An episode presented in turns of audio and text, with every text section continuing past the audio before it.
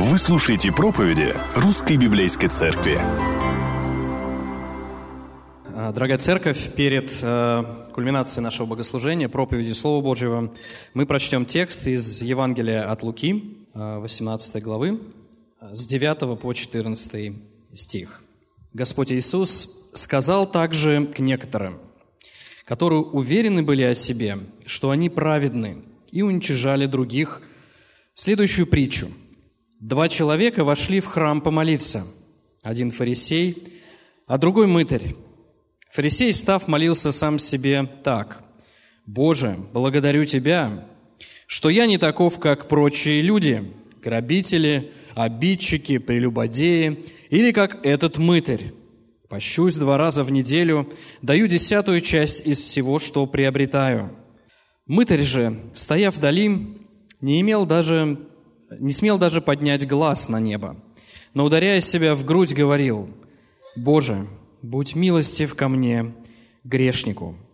Сказываю вам, что сей пошел оправданным в дом свой более, нежели тот, ибо всякий возвышающий сам себя унижен будет, а унижающий себя возвысится. Церковь Божия, давайте мы с вами помолимся. Отец Небесный, мы приходим к Твоему Слову, осознаем свою нужду в Тебе, в том, чтобы Ты не только даровал нам его понимать, на наш взгляд, это достаточно понятная притча, но даруй нам и милости Твоей применять это Слово к своей жизни. Господь, даруй нам, чтобы наше сердце, оно отрезонировало на то, что Ты сказал, и даруй нам так жить, как Ты хочешь. Поваем на Тебя, нашего Бога и Спасителя. Аминь. Пожалуйста, присядьте. Тед Банди походил на настоящую кинозвезду. Высокий рост, гармоничные черты лица, обаятельная улыбка – он был чрезвычайно умен, красноречив и обходителен. Он вырос в любящей семье, где не было места насилию, ссорам или вредным привычкам. У него было много друзей. Тед посещал лагерь бойскаутов. Каждое воскресенье с мамой и отчимом они ходили в церковь, а по будням играли с соседскими детьми в подвижные игры. Он хорошо учился, выбивался старосты.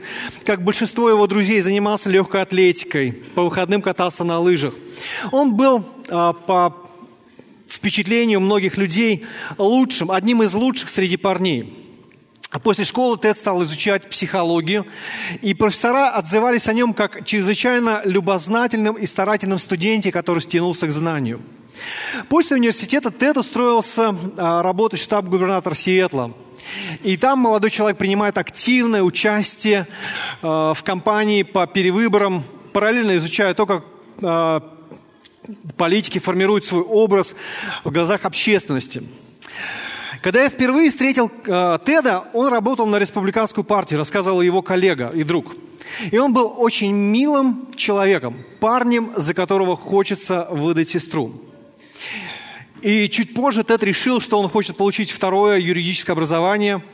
И это достаточно у него неплохо начало получаться. А, он встречался с девушкой, которая была очень из такой богатой семьи. И благодаря этому он мог очень здорово подняться по социальной лестнице. Если вы смотрите на этого человека, а, какие у вас вот впечатления? Кажется, что очень приятный, классный молодой человек, не так ли? Если бы вы такого человека встретили на улице, вряд ли бы вы предположили, что за этим человеком скрывается серийный убийца, который хладнокровно убил более 30 человек, 30 молодых девушек. Во время слушаний он был признан полностью вменяемым. Он отказался от помощи государственного адвоката и решил защищать себя сам самостоятельно. Проводил сам допросы свидетелей. Он вел себя как экстравагантная голливудская звезда – незаслуженно обвиненная в абсурдных преступлениях. Он произносил красноречивые речи, улыбался присяжным, а, выступал в остроумной дискуссии с судьей, много шутил, вызывал смех в публике. И он был абсолютно уверен, что сможет выйти сухим из воды. Поэтому, когда присяжные признали его виновным по всем пунктам преступления, Тед был в шоке. Как и вся страна, он не мог поверить в то, что он, такой обаятельный, образованный молодой человек, может быть достоин электрического стула. Интересно заметить, что на судебных процессах практически всегда присутствовала толпа молодых женщин. И когда журналисты спрашивали у них, почему вы здесь, они говорили, я не знаю. Он такой красивый, он просто не мог совершить эти убийства. А, одна женщина, она выделялась особенно, ее звали Кэрол Энн Бун. А, женщина, с которой он работал в Центре помощи жертвам насилия в Сиэтле. И вот на одном из а, судебных процессов Тед попросил ее выступить свидетелем защиты.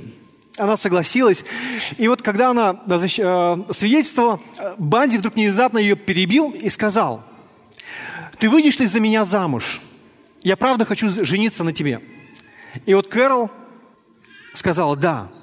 Суду присяжных потребовалось шесть с половиной часов, чтобы принять окончательное решение по этому делу. И вот когда судья Эдвард Ковард назначил ему высшую меру наказания, он сказал следующее. «Я считаю трагедией то, что такой умный молодой человек оказался на скамье подсудимых. Вы могли бы стать прекрасным адвокатом. Признаюсь, я был бы рад, если бы со мной работал такой блестящий юрист, но вы избрали другой путь.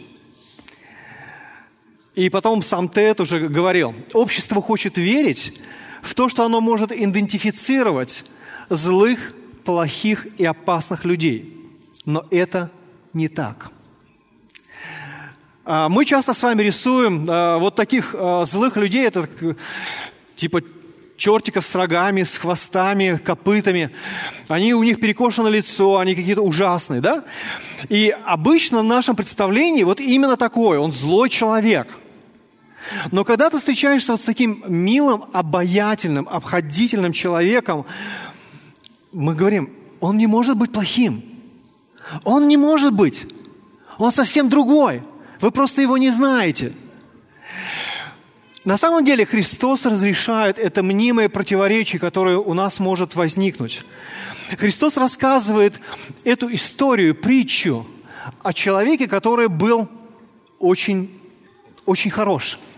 Если бы мы оценили его, мы бы сказали ему 5 баллов. Молодец. Но главная идея, о чем говорит буквально здесь Иисус, он говорит, нам нужно оценивать себя не с точки зрения внешности, не с точки зрения того, как нас оценивают те или иные люди. Нам нужно оценить себя с точки зрения Божьих стандартов. И только это поможет нам выстроить понимание, собственно говоря, где я нахожусь и что мне нужно сделать для того, чтобы мои отношения с Богом, они стали правильными. Мне бы хотелось задать этот вопрос – что поможет мне и вам оценить себя правильно с точки зрения Бога? Что поможет мне и вам выстраивать вот эти правильные отношения с Богом? По крайней мере, четыре вот таких исправляющих замечаний мне хотелось бы предложить вам из этой, а, из этой истории, из этой главы. Во-первых, будь открыт. Во-вторых, сформулируй основания. В-третьих, сокрушайся о грехах. И в-четвертых, радуйся отношениям. Будь открыт, сформулируй основания, сокрушайся о грехах и радуйся отношениям. Когда мы читаем с вами эту историю, она у нас не просто, знаете, вот так вот э, вырвана откуда-то и просто вот в таком вакууме находится.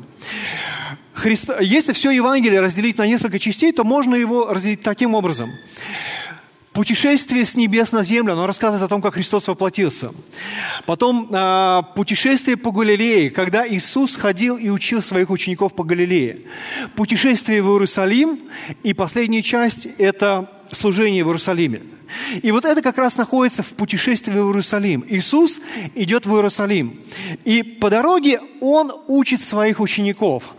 17 а, глава, 11 стих. «Идя в Иерусалим, Он проходил между Самарией и Галилеей». Это как раз вот этот вот фрагмент, где люди задают вопросы. И один из вопросов о Царстве Небесном, о Царстве Божьем – и, по всей видимости, фарисеи, они уже разочаровались в Иисусе. То есть он для них точно не Мессия, он точно не установит это царство. Но все равно они задают некоторые вопросы. И Иисус отвечает на эти вопросы. Он показывает им, каким же образом это Божье Царство, оно будет развиваться. Оно не будет вот так приметно, сразу же придет там шумом, с вихрями, оно будет постепенно развиваться. Божьи люди, Божьи посланники, они здесь. Царь уже пришел, но еще царство пока не установилось. И в контексте этого, 18 глава, посмотрите, пожалуйста, как она начинается. Он говорит притчу. Притчу о том, что должно всегда молиться и не унывать. То есть очевидно, что для учеников, если Мессия пришел, если царство пришло, ну где же Иисус, давай, наконец, свергни римское владычество. Иисус говорит, нет, оно может пройти не так, как вы ожидаете. И Он наставляет своих учеников, чтобы они без колебаний доверяли Богу, чтобы они, вот как эта бедная вдова, могли доверять точно, что Он защитит. И вот э, теперь мы должны обратить внимание на другую э, категорию людей, которые путешествовали вместе с Иисусом. Это фарисеи, книжники, знатные люди. Они тоже были вот в этой толпе, в Иерусалим. Они путешествуют. И вот э, в рамках вот этого наставления о Царстве Божьем Иисус дает наставление и вот этим людям. И а, он обращает их внимание на то, что, слушайте, вы собираетесь войти в Царство Божие, безусловно. Но совершенно не так Бог оценивает вас, как вы себя оцениваете. И вам нужны вот эти Божьи стандарты. Вам нужно оценить себя совершенно с другой точки зрения. И, во-первых, с чего он начинает? Это такое исправляющее замечание – открой себя для Божьего Слова, будь открыт для исправляющего Божьего Слова.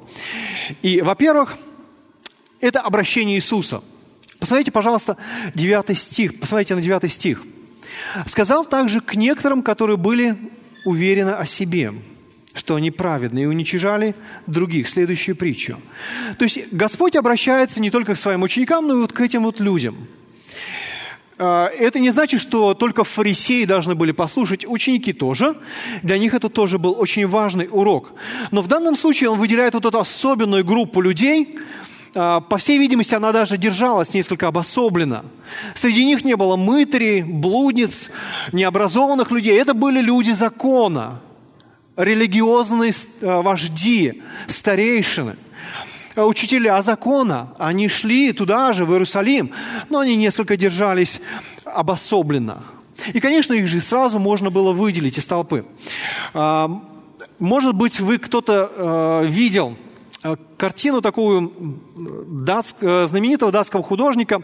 Блоха называется она «Нагорная проповедь». Если вы посмотрите на нее, то вот в правом углу можно увидеть некоторых людей. Они так вот, знаете, э, скептически все это воспринимают. То есть остальные люди, они слушают, но эти люди, они так вот несколько, ну, что ты нам можешь сказать такого странного, нового. Мы все это вроде знаем. Иисус обращается к ним с помощью притчи. Притчи – это обычная земная история, но в которой есть небесный смысл, есть главная идея. И вот эту главную идею мы с вами хотим заметить. То есть мы обращаем внимание на тот месседж, посыл, который Иисус хочет донести вот этим людям. И он нам рассказывает обычную историю. Вот два человека приходят в храм, чтобы помолиться.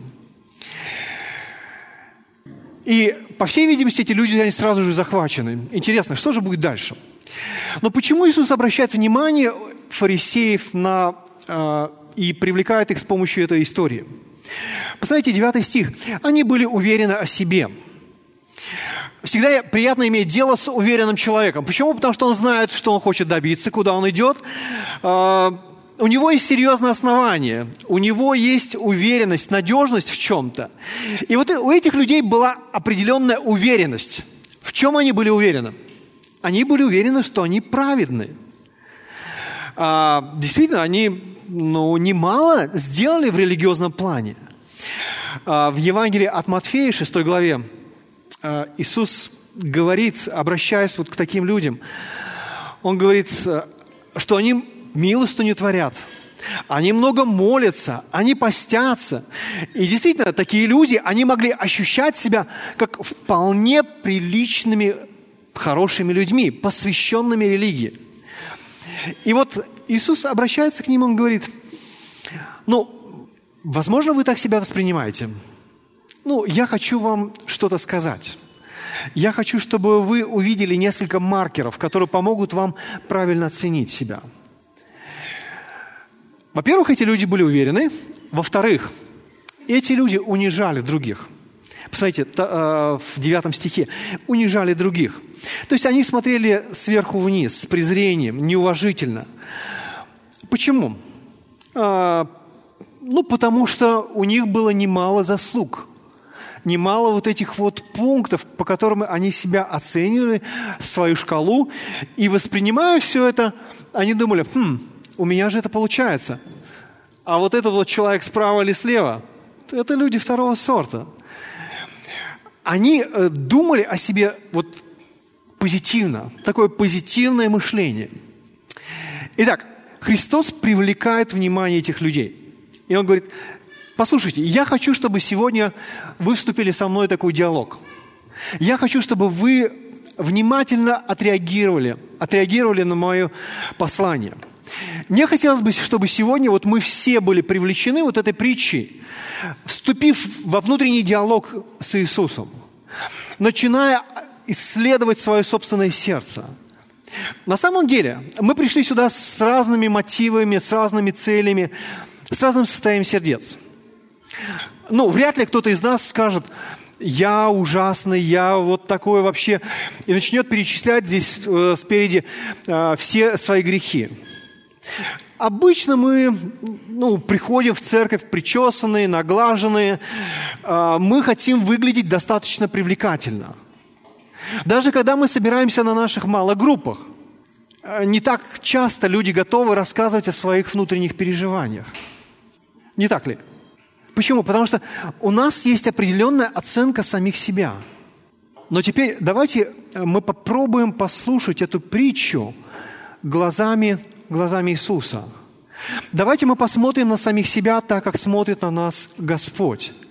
И мы попробуем характеризовать себя не так, как люди характеризуют нас, не так, как мы сами себя характеризуем, но так, как характеризует нас Господь Христос. Я даже чуть больше могу сказать, что мы нередко оцениваем себя вот так хорошо или неплохо. И мы думаем, да вообще у меня нет никаких проблем – Вообще, я вот такой красавчик. Почему? Потому что, ну, если есть проблемы, то они есть у других людей, но точно не у меня. А, если я и с чем-то там э, не согласен, с чем-то я э, не хочу мириться, но это проблема у других людей, это не у меня. Я сам по себе хороший. И это то, та установка, с которой мы чаще всего живем. Но позвольте сегодня Иисусу Христу пробиться через вашу раковину и оценить себя с другой точки зрения. Итак, второе замечание. Сформулируйте, пожалуйста, основания для своей хорошести. Сформулируйте основания для своей хорошести. Это то, что делает Иисус. Посмотрите, пожалуйста, 10 стих.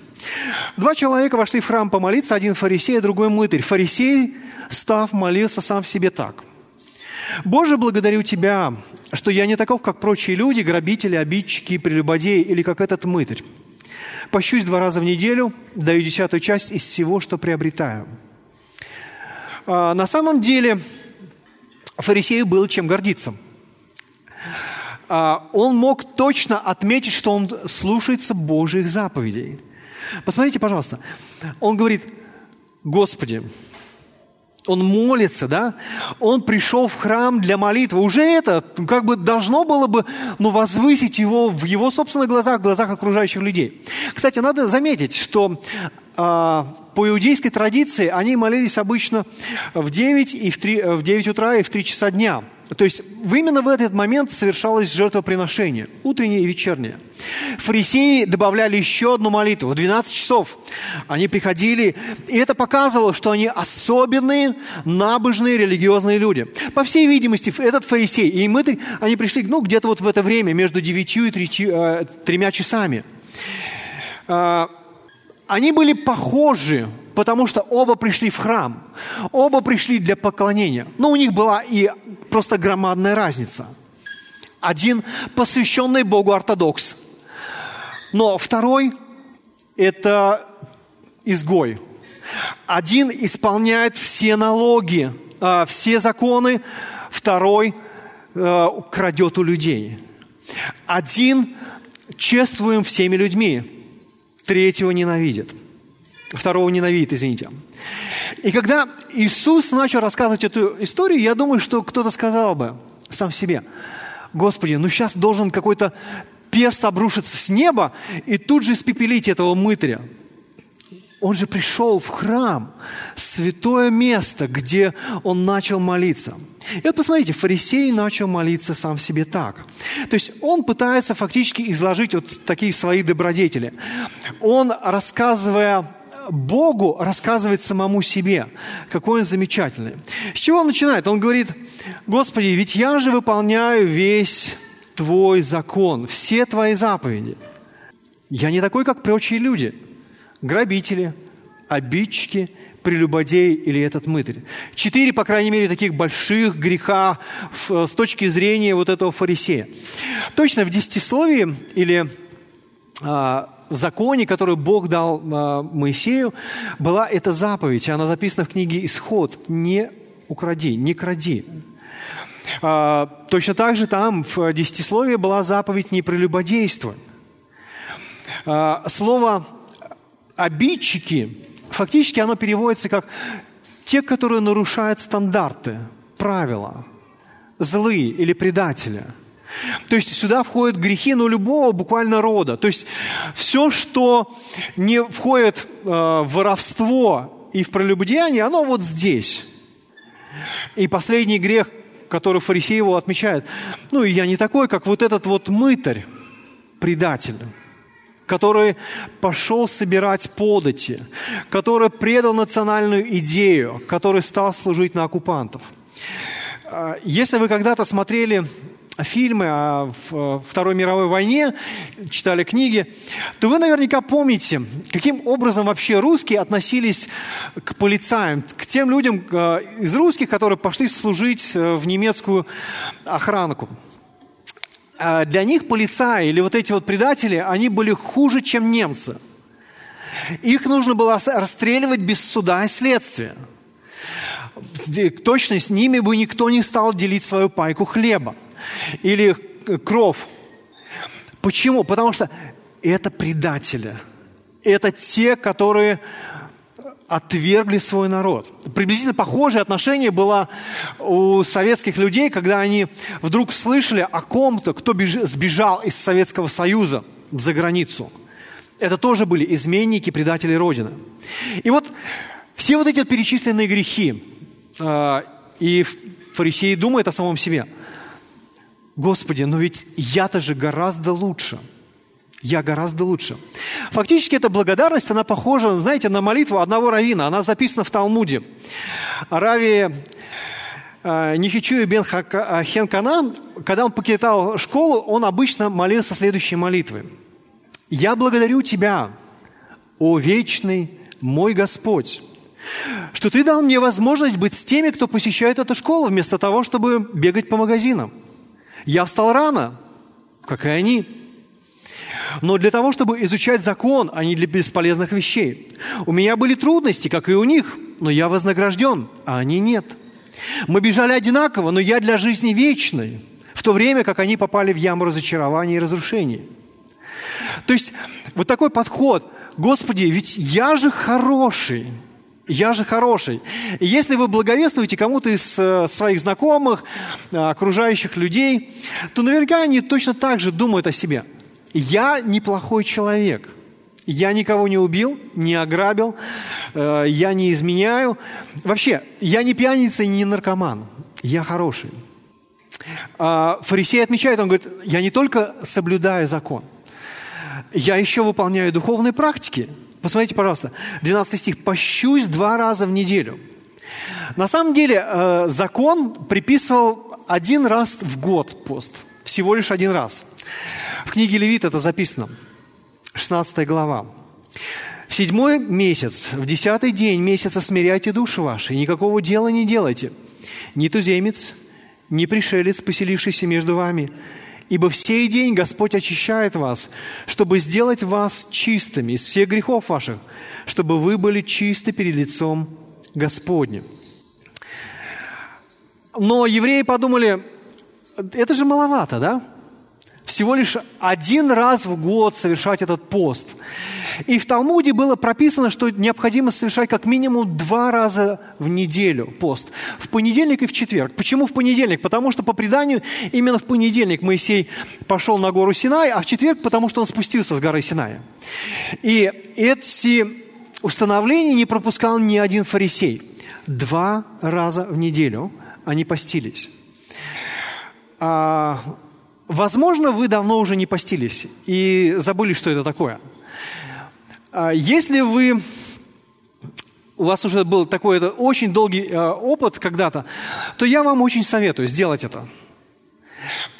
И если вы сделаете хотя бы один день поста, э, когда вы воздерживаетесь от воды и от еды, это не так просто. Но если вы теперь это сделаете два раза, это еще сложнее. А теперь прибавьте сюда. Э, фарисеи же, они не просто воздерживались от еды и воды. Они должны были это время посвятить молитве, чтению Писания. И это не совсем то, что мы воспринимаем там под диетой, под голодовкой. Это совсем другое. И это то, как воспринимал себя этот фарисей. Он был для нас бы примером вообще дисциплины – он бы мог отчитаться перед нами, он сказал бы, братья и сестры, у меня замечательная неделя. Господь меня благословил. Я сегодня или на этой неделе постился два раза. Вот, друзья, кому я благовествовал на этой неделе. И вот даже некоторые, которых я привел сегодня в церковь. Он мог бы отчитаться перед, тем, перед нами, перед всеми, сколько он молится в неделю, сколько он читает Библию, и мы бы сказали – слушай, ну ты вообще, ты просто молодец. Почему? Чрезвычайно посвященный, дисциплинированный человек. Идеальный пример для многих верующих людей. Более того, посмотрите, э, в конце 12 стиха он говорит, «Я даю десятую часть из всего, что приобретаю».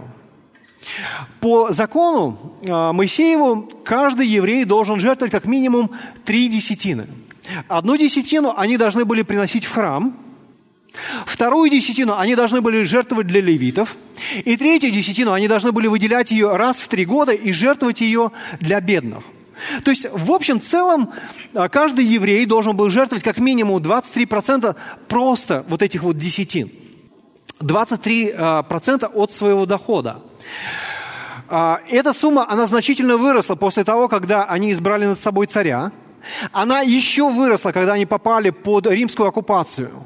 То есть я бы сказал, что любой фарисей, он бы сказал бизнесмену, который в нашей такой суровой российской действительности находится, я тебя понимаю, сколько тебе нужно платить. Я знаю, что ты чувствуешь, и я все это дело плачу.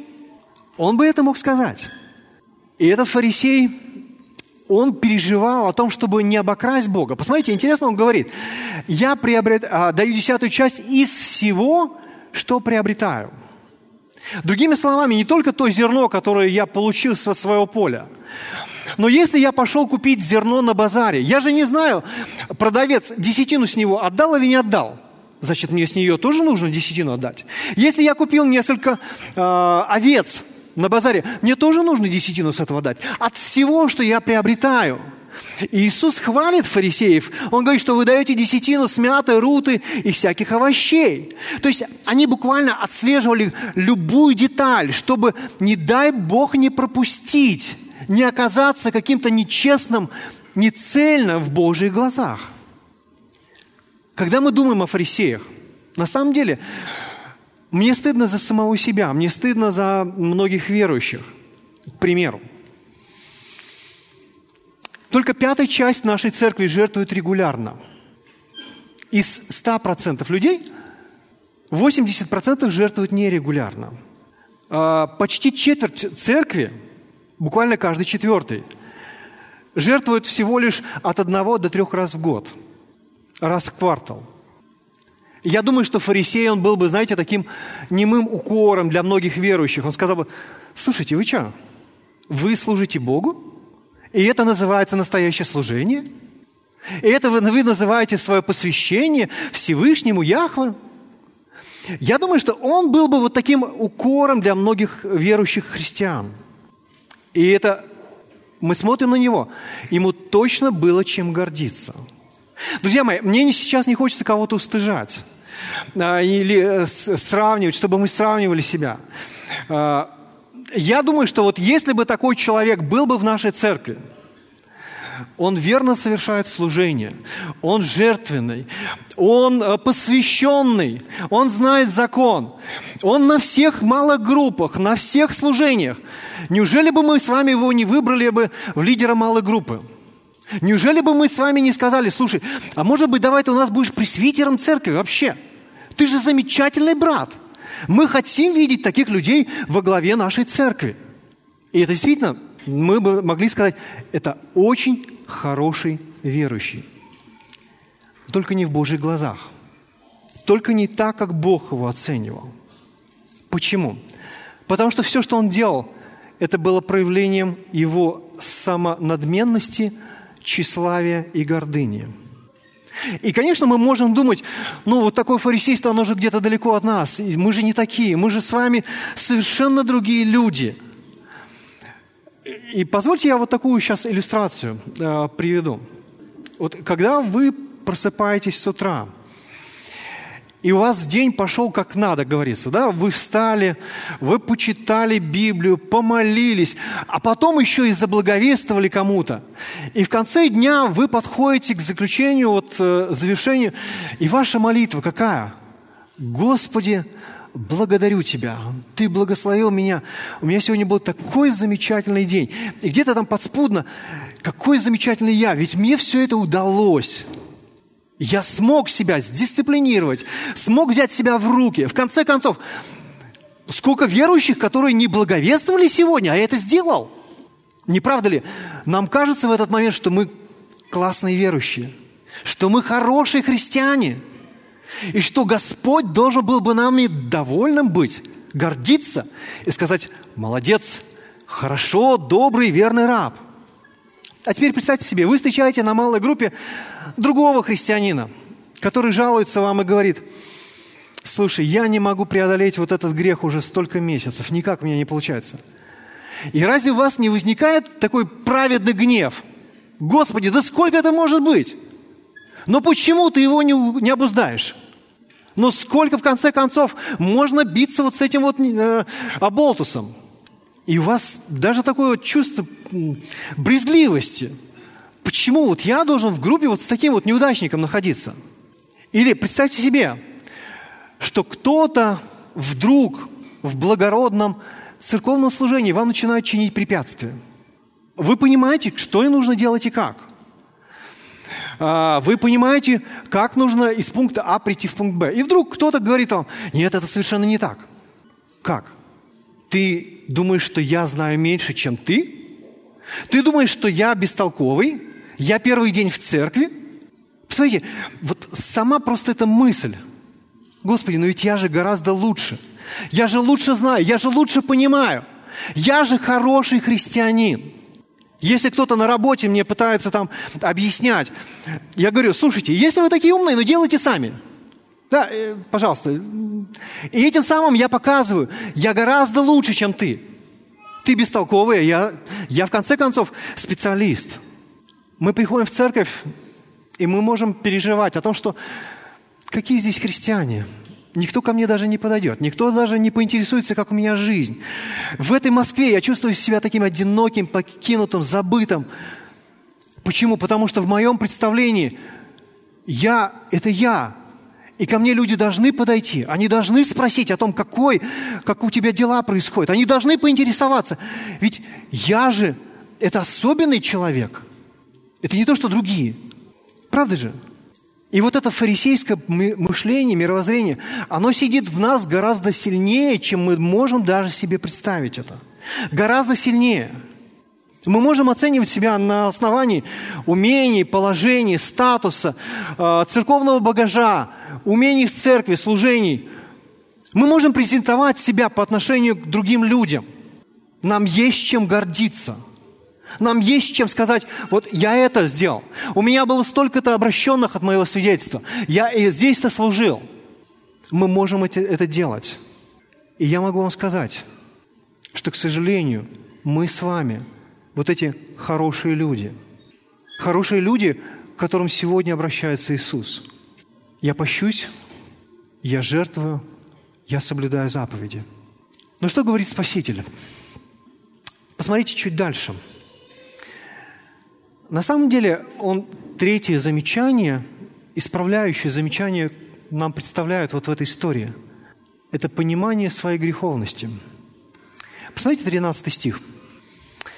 «Мытарь же, стоя вдали, не смел даже поднять глаз на небо, но, даря себя в грудь, говорил, «Боже, будь милостив ко мне, грешнику». На самом деле, что поможет мне и вам сокрушаться о своих грехах – я бы сказал, что, во-первых, это понимание своего недостоинства. Посмотрите, интересно, как описывается мытарь. Он стоял вдали, даже не смел поднять глаз на небо. Если мы читаем э, описание фарисея, то он стоял, а вот здесь вот как бы стоя вдали. И вот греческий текст не дает нам э, вот этой разницы увидеть. Но Лука играет здесь залогом, наклонением и временем глагола вот этого «стоять» для того, чтобы подчеркнуть вот это вот положение, как бы согбенное, согнутое, такое э, человека молящегося, человека недостойного. Э, и он был далеко, далеко от основной группы. Почему? Потому что в понимании фарисея он не мог соприкоснуться с чем-то нечистым, грязным, греховным. А в понимании фарисея мытари – это как раз вот такие люди были.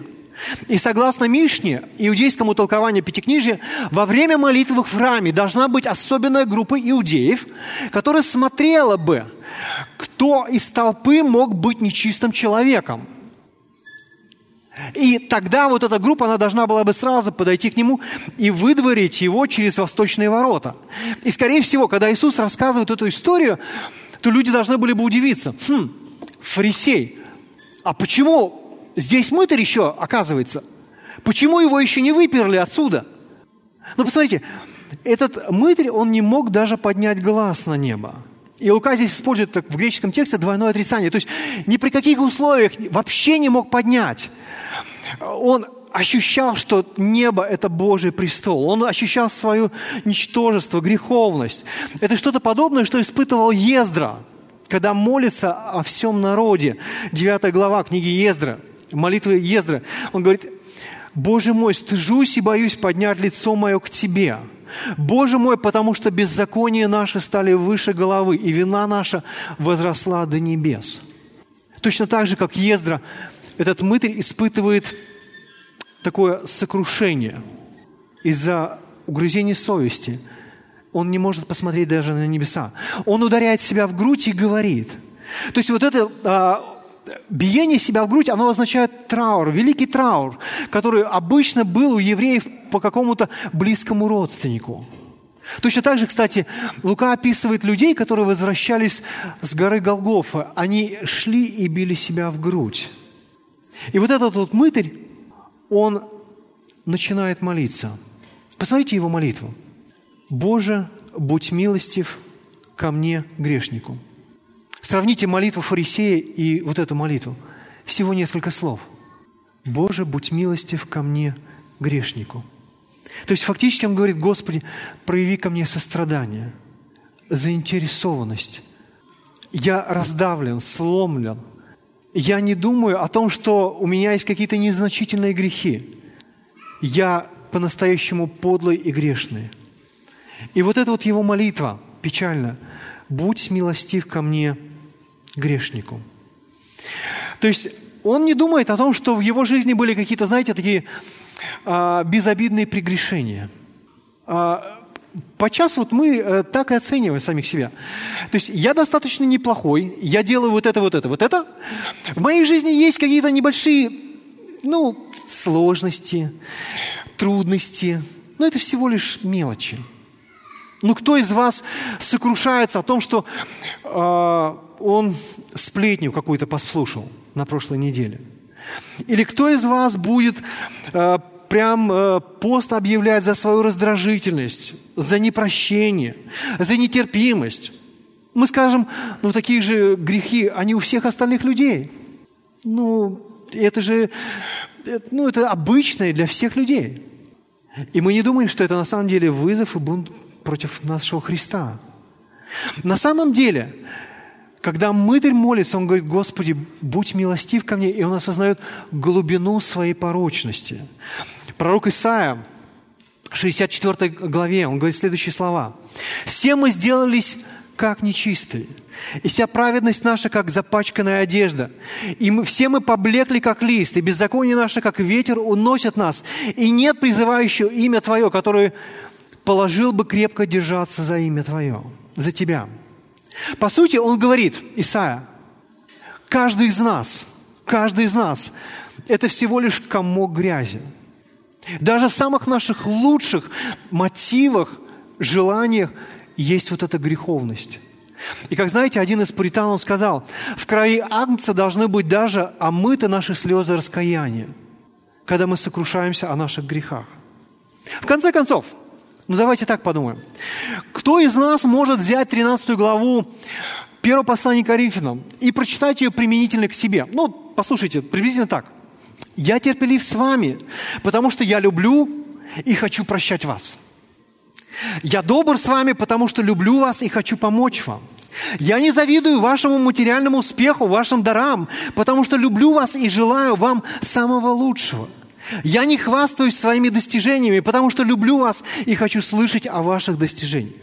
Я не горжусь, потому что люблю вас и хочу ценить вас выше себя. Я не грублю, потому что люблю вас и забочусь о ваших чувствах.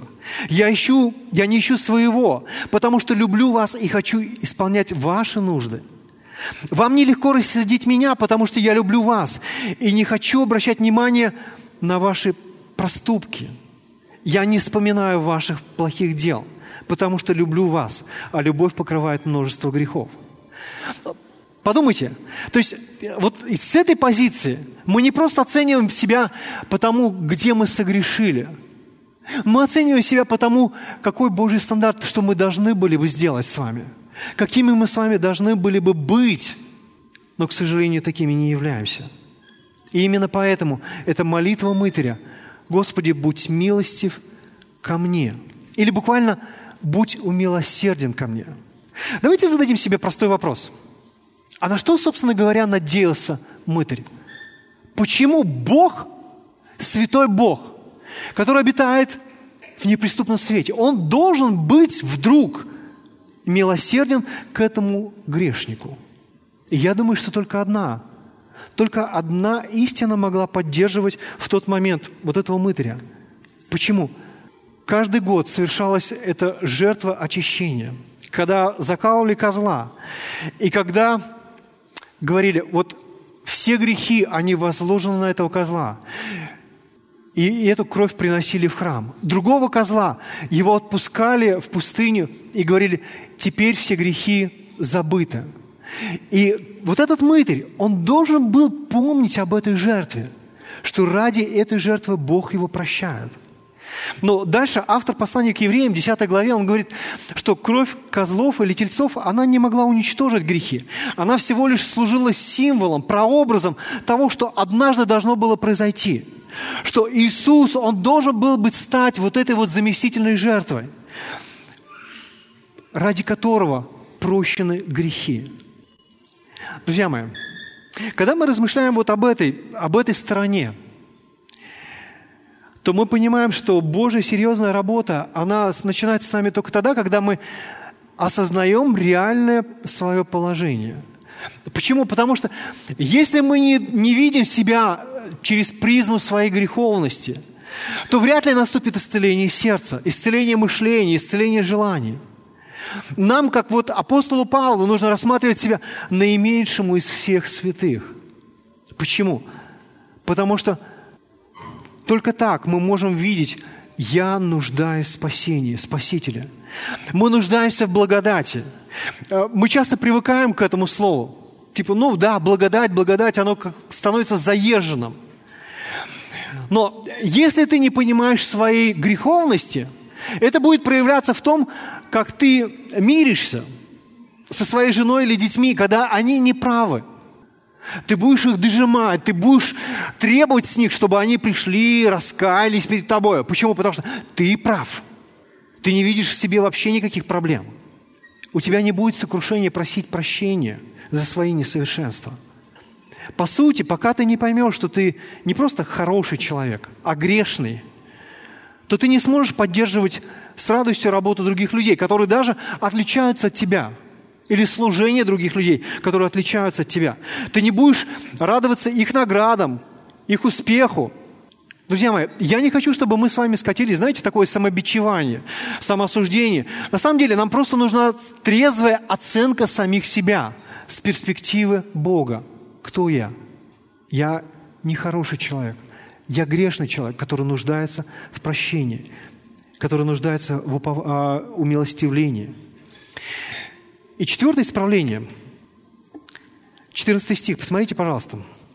«Сказываю вам, что сей пошел оправданным в дом свой более, нежели тот, ибо всякий, возвышающий себя, унижен будет, а унижающий себя возвысится». А, когда мы смотрим на самих себя правильно, это, безусловно, приведет к изменению наших отношений с Богом. Это приведет к близким, радостным отношениям. С чего это начинается? С упования на Божье прощение. Посмотрите, пожалуйста, вот на вот эту первую половину. «Сей пошел оправданным в дом свой». И здесь, пожалуйста, нужно правильно прочитать эту фразу. Мы можем ее прочитать, как будто бы и фарисей пошел оправданным, и мытарь. Но мытарь пошел оправданным больше – на самом деле мытарь не думал о своей греховности. Он не искал оправдания от Бога. Он не просил прощения у Бога, поэтому он его не получил. Лучше всего эту фразу перевести таким образом. Мытарь пошел домой оправданно вместо фарисея. Вот он финал. Представьте себе шок для слушателей, для вот этих ортодоксов, которые слушали Христа. Как? Стоп, подождите. Фарисей пошел неоправданным, он пошел грешным, а вот этот вот, отрепье, предатель. Он пошел оправдан. Как такое может быть? И здесь Господь показывает, произошла кардинальная перемена. Мытарь, он теперь стал приготовленным для поклонения, для настоящего поклонения в храме. Его сердце поменялось, его отношения с Богом поменялись. Теперь Творец считал его безгрешным, праведным, непорочным.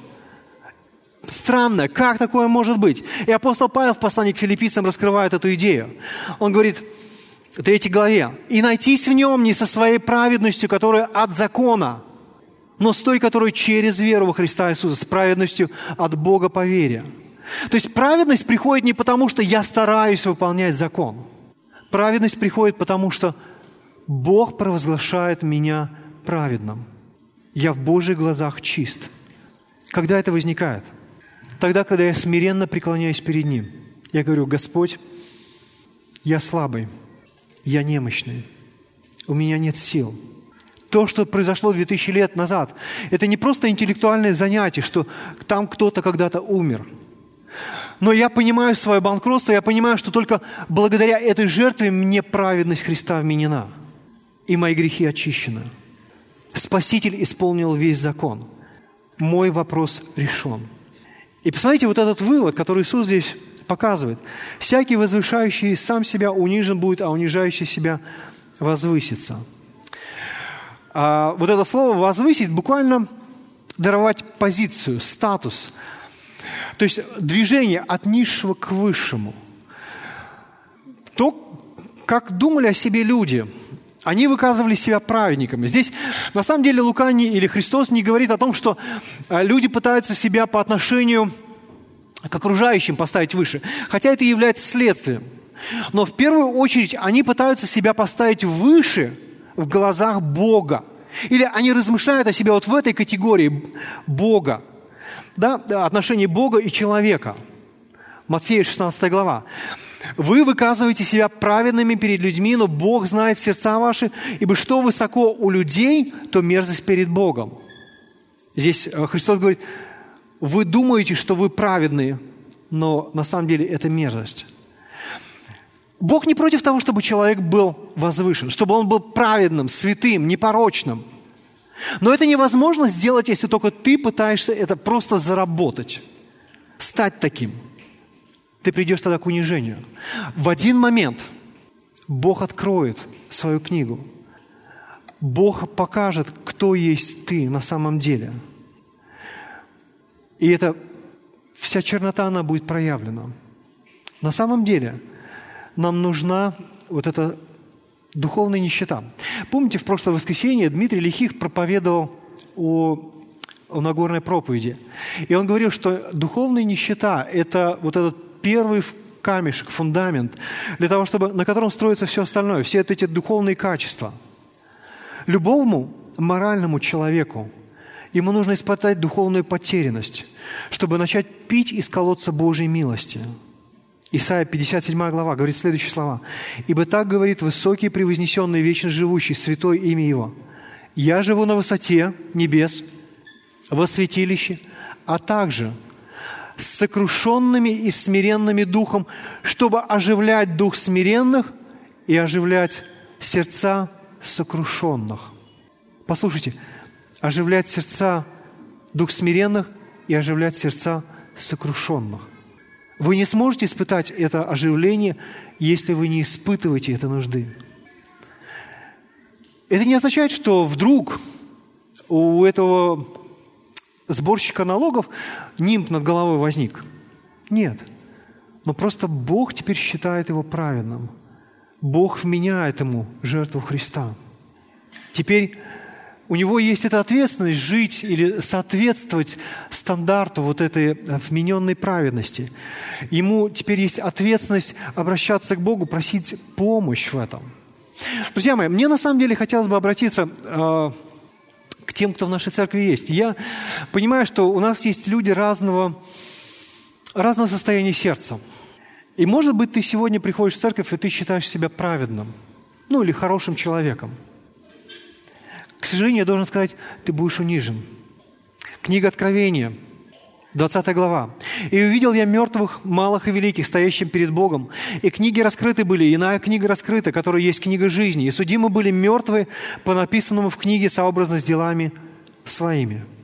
Бог покажет однажды все твои мотивации, все твои мысли, все твои дела, все твои слова. Это все будет очень понятно, очень ясно – и ты не сможешь с улыбкой сказать, ну, знаешь, я же в церковь ходил, я же жертвовал, я же занимался хорошими делами.